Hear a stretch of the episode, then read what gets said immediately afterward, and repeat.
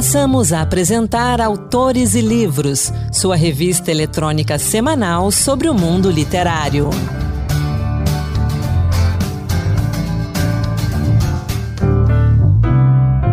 Olá pessoal, sou Anderson Mendanha e começa agora mais um Autores e Livros Dose Extra. No programa de hoje, a gente traz uma entrevista com o jornalista, escritor e poeta Fábio de Amorim sobre a sua trajetória literária e sobre seus livros, em especial o livro de contos Os Suicidas e Outras Histórias. Nossa produtora Ana Beatriz Santos conversou com Fábio de Amorim. Vamos acompanhar. Olá, Fábio, tudo bom? Tudo bem, Bia. É, eu, estou tô te chamando de Bia, né? Porque eu, a, a gente, a gente estudou junto, né? Eu tô, eu tô com um pouco dessa intimidade da época de faculdade, Ah, o né? pessoal sabe, o pessoal sabe que os amigos chamam, realmente chamam de Bia. Todo, todas as pessoas que, que me conhecem me chamam de Bia. Conseguem juntar a pessoa física e a pessoa jurídica, né? E você sabe que quando eu entrei aqui na rádio, o pessoal me chamava de Ana, eu ficava olhando para trás, procurando quem que era a Ana, né? Esqueci que meu nome era Ana Beatriz. Então, Fábio de Amorim, conte para o nosso ouvinte como é que começou aí a sua trajetória na literatura. No primeiro ano de ensino médio, o professor de história, sempre tem um professor, né, que estimula a gente. Um professor de história mandou fazer um trabalho. Eu, eu fiz umas crônicas, barra crônica jornalística literária. E eu fiz numa, num- numa cartolina, coloquei os textos ali, colei, e eu fiz umas coisas irônicas, sarcásticas, assim. Eu gostei, eu falei, nossa, como tá bem escrito. Eu não sabia que eu escrevia bem assim. Eu falando de mim mesmo, né? Eu não sabia que eu escrevia bem assim. Aí eu mostrei pro professor, ele adorou. Aí ele falou assim: ó, você podia ser jornalista. E aquilo ficou na minha cabeça dois anos, porque eu só decidi ser jornalista no último ano da escola. E- mas aí eu percebi que eu escrevia, graças a ele, né? Falei, Nossa, eu escrevo. Aí eu comecei, aí eu insisti nas poesias, poesia, poesia, poesia, poesia. Treinei bastante linguagem, é, formas de escrever e tal, e eu fui me apaixonando por aquilo. Chegou no, no, no- no segundo, terceiro ano, eu comecei a escrever, olha só que coisa. Eu escrevi histórias policiais, porque eu Olha lia que muito legal. Agatha Christie. É, eu escrevi vários, assim, é, pegava papel almaço, você lembra de papel almaço? Sim, papel amasso, claro. Eu escrevi, Bia, sete livros. Em folha de papel amasso. Sete livros. É, nessa época. Sete livros de história policial. Eu, eu, eu datilografei, olha só, datilografei uns dois, né? Mas enfim, na época eu escrevi, foi bom isso. Eu exercitei a escrita pra caramba. E aprendi a escrever rápido. Eu tinha uma história na cabeça, eu conseguia desenvolvê-la rapidamente. E eu passei para um amigo na época no- do, do ensino médio para ele ler. Então eu tinha um amigo muito crítico. Ele fez uma crítica sobre o meu personagem principal o meu detetive lá, né? O meu, o meu Sherlock Holmes, o meu Hercule Poirot. Eu- ele fez uma crítica ali, eu achei bem pertinente. Aí eu percebi o seguinte: eu era adolescente, eu era meio imaturo, eu precisava de experiência de vida. Então eu falei: não, eu não, eu não tenho isso ainda, então eu vou ter que ir de acordo com a idade que eu tenho. Eu comecei a ler mais, para aprender, para aprender conversar com as pessoas que tinham coisa para me ensinar. Sem querer, não foi uma coisa planejada. Eu estava fazendo uma faculdade de escritor sem saber. Aí eu percebi que eu gostava de contar histórias. E os poemas que eu fazia pareciam, muitos deles, é, trechos de personagens, sabe? É, tanto que quando eu, quando eu escrevi um conto, é, os, muitos contos que eu fiz, eles começaram com poemas que eu tinha feito antes. Eu pegava um poema e falava assim: Nossa, isso aqui parece um personagem falando sobre uma coisa específica. Aí eu pegava aquele poema, desenvolvia e transformava o personagem. Às vezes vinha a história toda ali. Às vezes eu já tinha história na cabeça e eu precisava dos personagens. Então eu tinha o personagem no poema, né? É, é- o, o poema é como se fosse uma cena de um pensamento no momento do personagem, Uhum. E eu, apaixonado por cinema, o- os meus textos eram visuais queria que os meus contos virassem filmes. Então eu já escrevia imaginando o que estava acontecendo. Eu não sabia fazer roteiro ainda. É, Era isso que eu ia Roteiro perguntar. Tudo isso começou com 15. 15, Mas ah, os contos começaram quando eu estava com 17, 18. Sim. Então o primeiro conto influenciado pelo cinema, eu já estava no primeiro ano de faculdade. É, e a faculdade me deu um, um, um up, uma, um- me deu um- uma, uma evolução muito rápida, porque um monte de conhecimento a gente teve ali nos primeiros dois anos de faculdade, né? Uhum. Eu gosto de criar histórias a partir de temas e de pers- personagens. E, e que não sou eu, personagens que não sou eu. Tem escritor que fala de si, fala da sua vida, porque tem uma vida muito interessante e tal. Eu não tinha uma vida tão interessante assim para falar e eu era muito novo para ter muitas experiências. Então eu falava dos outros, eu criava histórias, inventava histórias. Por isso que eu gosto dos heterônimos do Pessoa.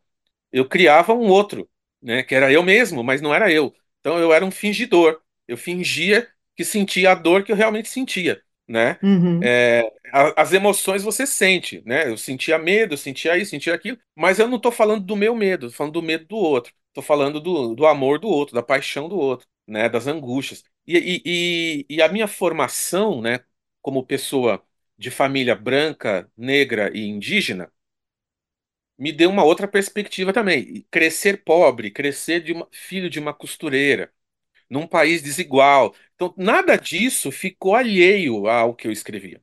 Eu não escrevia sobre problemas sociais ainda, eu ainda estava construindo personagens, pers- eh, histórias ma- mais temáticas, mas eu estava mais Machado de Assis do que Lima Barreto. Eu comecei a ficar mais Lima Barreto depois. Eu, eu era mais em, em poesias, poesias e crônicas. Né? Por exemplo, um dos meus contos da época de faculdade, o, o que, que era o assunto? Era uma crítica à mídia, obviamente. Eu fazia jornalismo, vou fazer, vou escrever sobre o quê?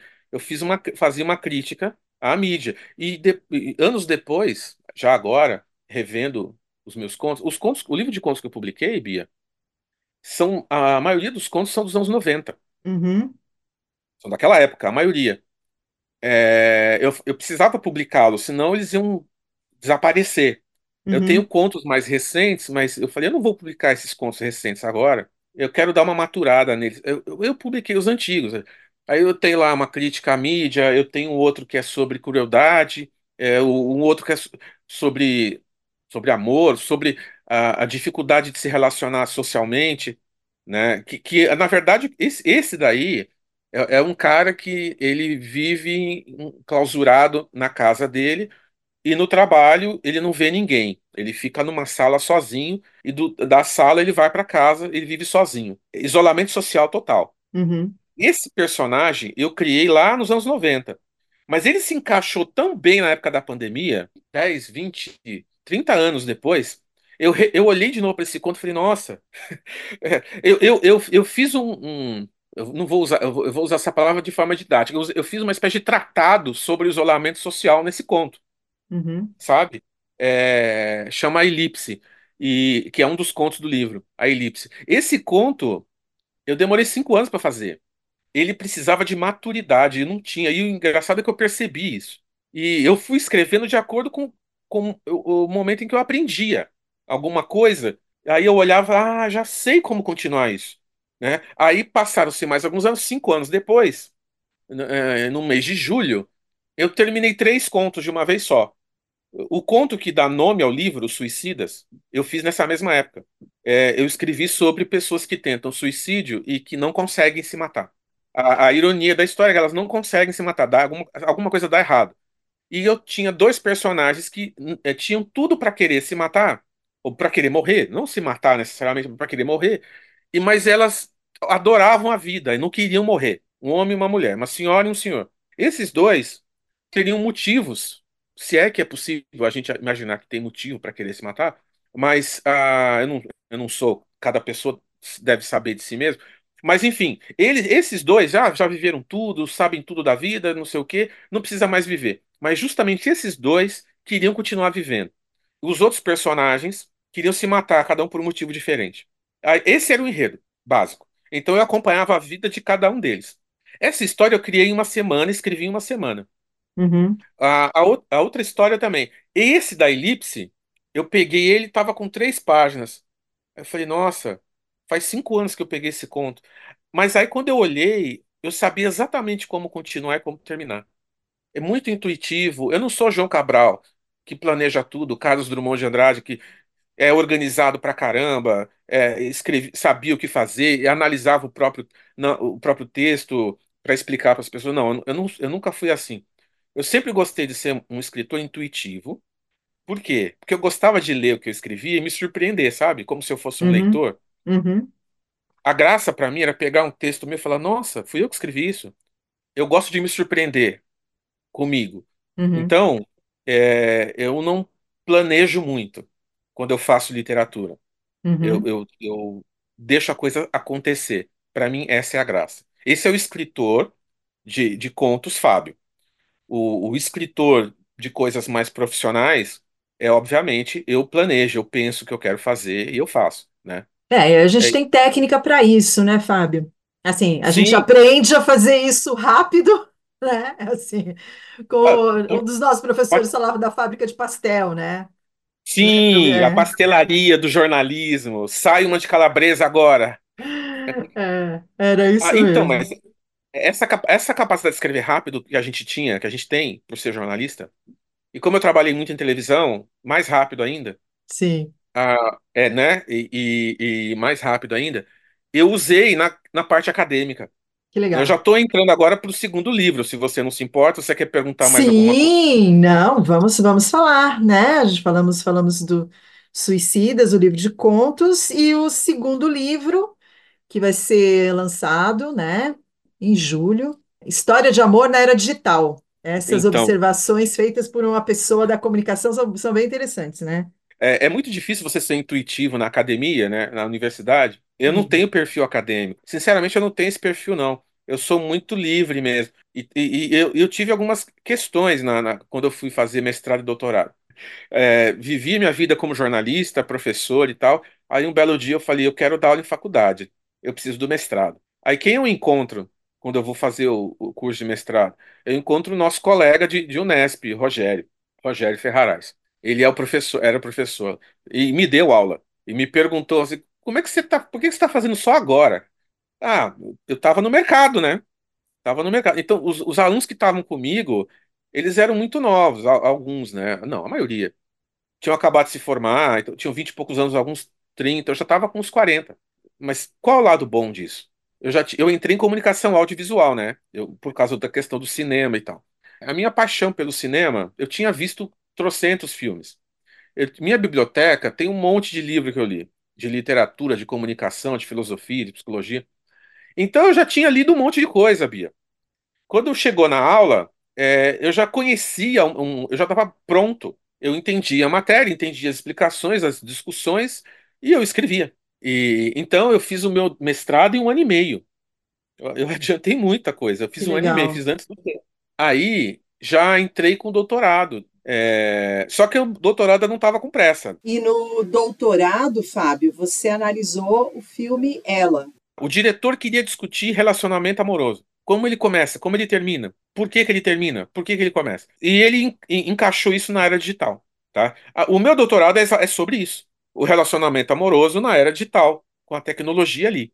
E eu, e, eu vou analisando o filme de maneira é, é, é, social, é, é, filosófica, psicolo- é, psicológica, né? O que que é afeto para a psicologia? O que que é afetividade para a psicologia? O que que é amor romântico para a psicologia? como a filosofia encara a felicidade baseada no amor, né? Eu, vou ser feliz se eu tiver um amor, né? Uhum, Como é que a filosofia encarou isso na história? né? Na história da filosofia, eh, os filósofos foram definindo o que que era felicidade de maneiras diferentes no, com o passar do tempo. Ah, ah, então eu, eu passo por tudo isso no meu doutorado. E, e um dos capítulos discute o corpo, a noção do que que é corpo, o que que é presença no sim, cinema, no filme, na vida. Eh, ele consegue é, sair da depressão por causa do fim do casamento, graças a ela, e ele consegue lidar com o fim do, do, do, do relacionamento com ela. Então, no fim do filme, ele aprende a lidar consigo mesmo, ele aprende a seguir em frente. E- então, ele se resolve. Então, o filme tem um final feliz, se você entender que o final feliz é o Joaquim Fênix, o personagem dele, conseguir viver com ele mesmo. E, e- e ele consegue, ele entende. Ele finalmente entende o que que ele quer de uma relação. O que que ele entende, o que que ele quer dele mesmo. Ele percebe os defeitos que ele teve no relacionamento anterior dele e que ele repetiu no relacionamento com a Scarlett Johansson. Então, é sobre autoconhecimento. Aí o que que eu discuto? O que que é um relacionamento dar certo? Sabe, qual é o conceito romântico tradicional? Um relacionamento dar certo é sermos felizes para sempre. uhum, Não existe felizes para sempre. sim, Não existe. Então, o relacionamento dar certo é, é o relacionamento cumprir a proposta dele.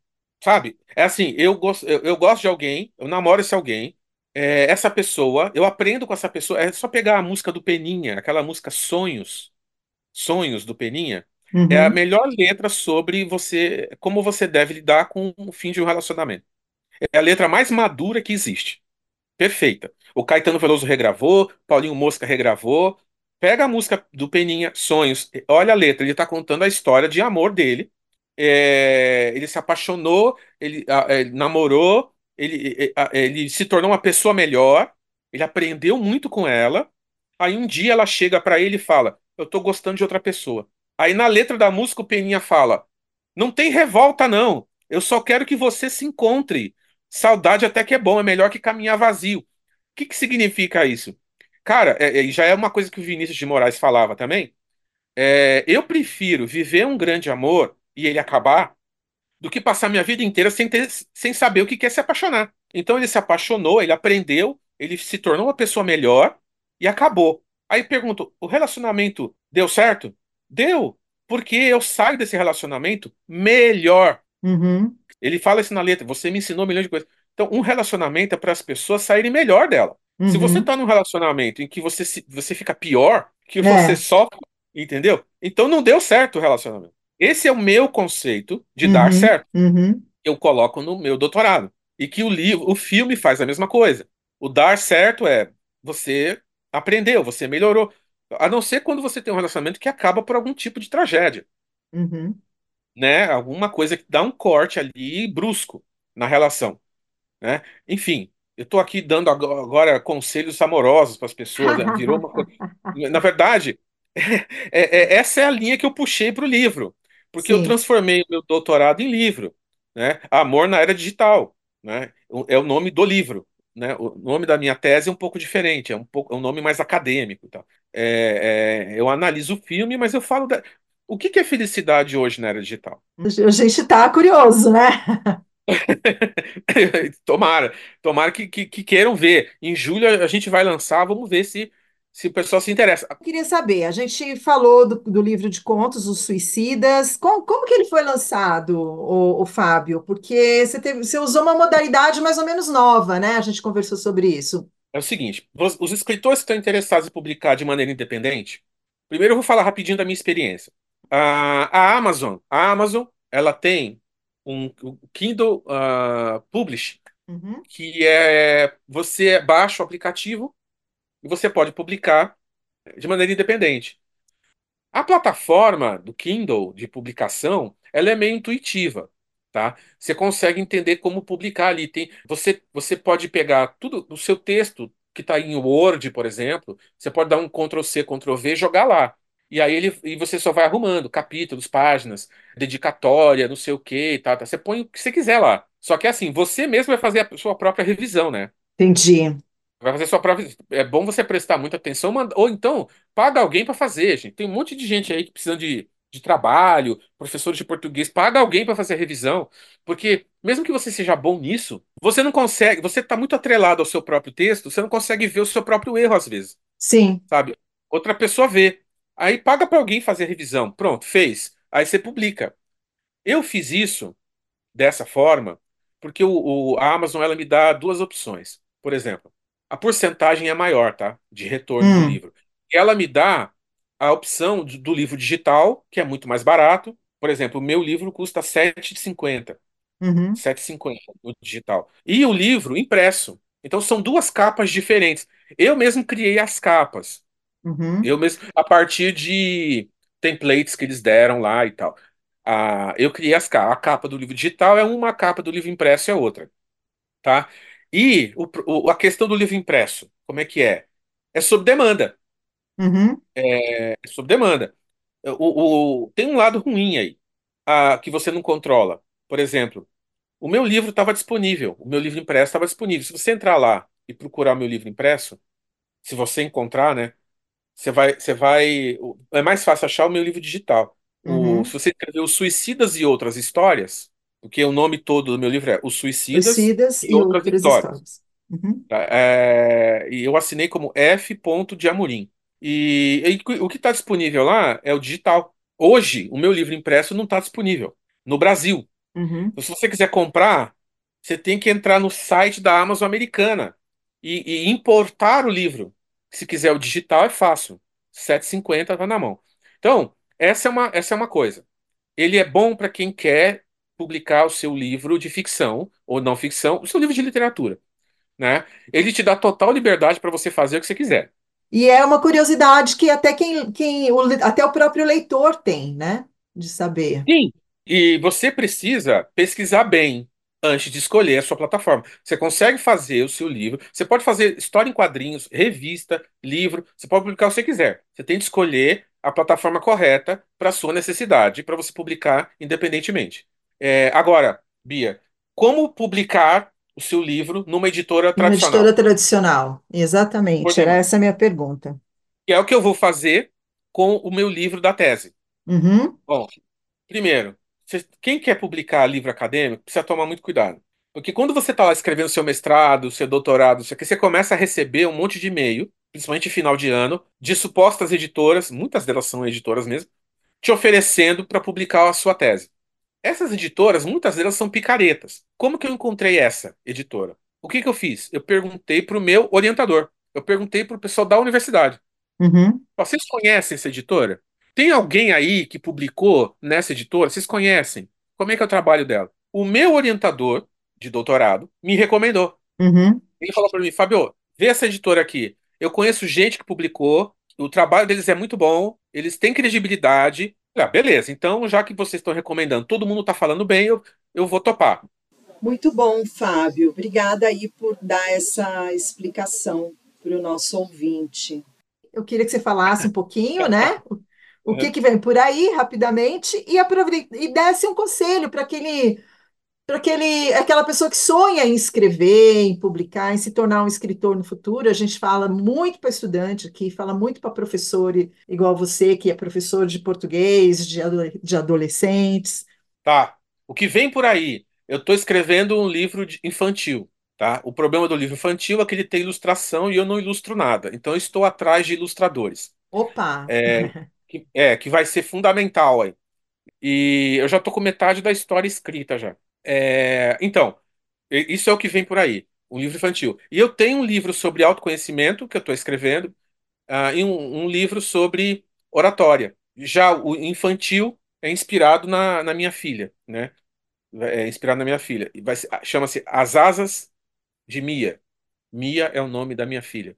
Então, agora, agora eu repito a pergunta. Que conselho você tem aí para aquele ouvinte que tem vontade de escrever profissionalmente no futuro? Bom, primeiro, você escreve, você tem que ter, você tem que ter ideias, né? Você tem que ter o que você quer escrever. Você tem ideias quando você assiste coisas, vê coisas, lê coisas, ou tem uma vida que você quer contar sobre ela. É, você quer contar sobre algo, né? E você se inspira, você tem que se inspirar em alguma coisa. Então, qual é o estilo que você vai usar para escrever? Você tem um estilo? Você tem uma cara? Seu texto tem uma identidade?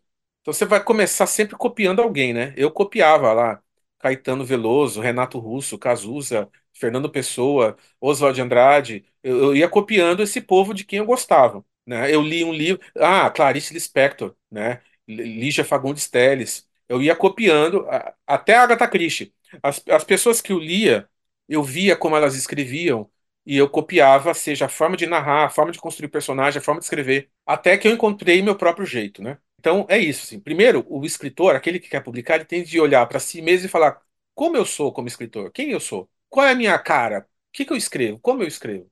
É, você se descobriu, se entendeu? Se não, tudo bem, vá se descobrindo como? Escrevendo, vá escrevendo e leia o que você escreve como se você fosse uma outra pessoa. Faça essa autoanálise, leia o que. Não tenha vergonha de ler o que você escreve. Tem muito ator, ator, ator de vídeo, de cinema, de TV, que não assiste a si próprio. Tudo bem, problema dele. Agora, um escritor, ele precisa ler o que ele escreve. Ele precisa ler. A, a forma de você ler é outra coisa. Você pode ler como um crítico, ler como um, um corretor, ou você pode ler como um leitor. Eu leio os meus textos como se eu fosse um leitor.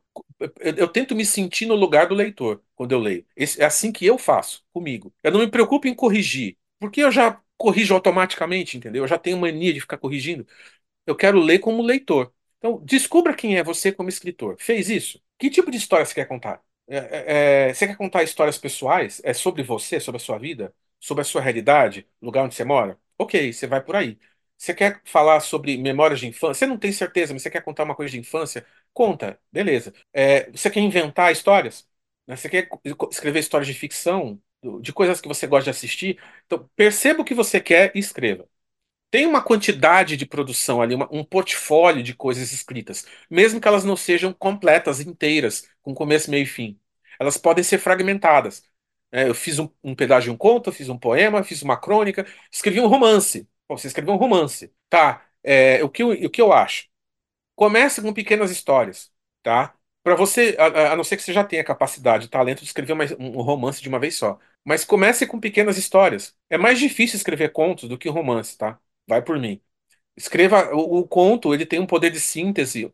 Você tem, tem uma profundidade em poucas linhas, em poucas páginas, um poder de síntese muito bom. Você tem de construir uma imagem, uma personagem em tão pouco tempo, tão poucas páginas. Se você conseguir essa profundidade, esse nível de escrita em um conto curto, imagino que você não vai ser capaz de fazer numa história longa. É, então, essa é só uma sugestão minha, de, de como eu sou. Agora, a partir do momento que você já é escritor, já sabe o que fazer, já tem um portfólio, não sei o quê, reúna as coisas que você tem e tenta dar uma cara para elas, né? E pensa, eu vou publicar isso, vou. Dá para alguém ler, dê para alguém, encha a paciência de algum amigo, alguma amiga que você confie confie no sentido de confie na opinião da pessoa. Aquela pessoa tem um repertório que te interessa ouvir o que ela fala sobre o que você escreveu. É, e leve em consideração o que as pessoas vão falar do que você escreveu. As pessoas vão falar coisas que às vezes não passaram pela sua cabeça. Podem ser coisas que você não concorde. Não é para você concordar ou discordar, é para você ouvir e considerar. Né? É, feito tudo isso, deu a cara, seu texto está pronto, é isso, é assim que você quer? Então, vai atrás da, do tipo de publicação que te interessa, dessas que a gente já falou agora há pouco, né, Bia? E aí você escolhe como você quer publicar. Você quer a publicação numa editora tradicional?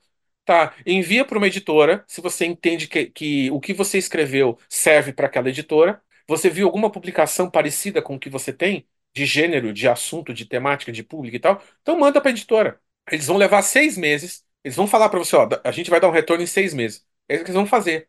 E você não vai poder levar para nenhuma outra editora enquanto você não tiver resposta daquela. Não faça isso, que é antiético.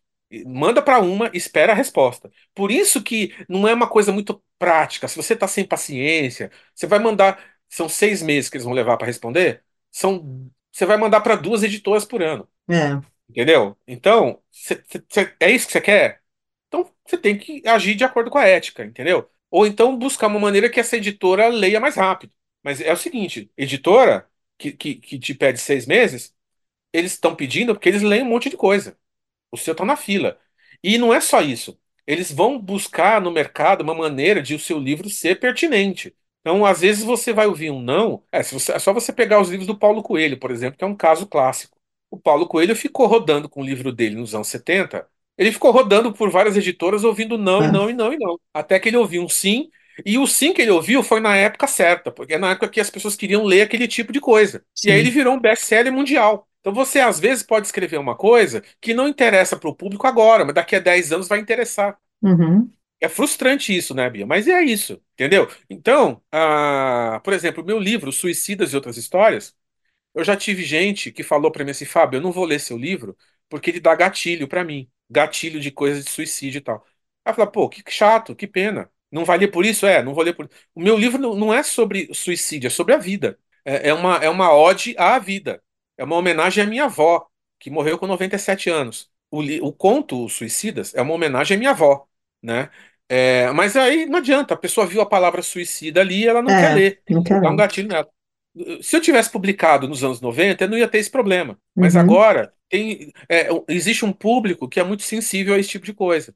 Eu tenho que respeitar, fazer o quê? É, daqui, quem sabe, 10 anos, 20 anos, o tipo de público mude.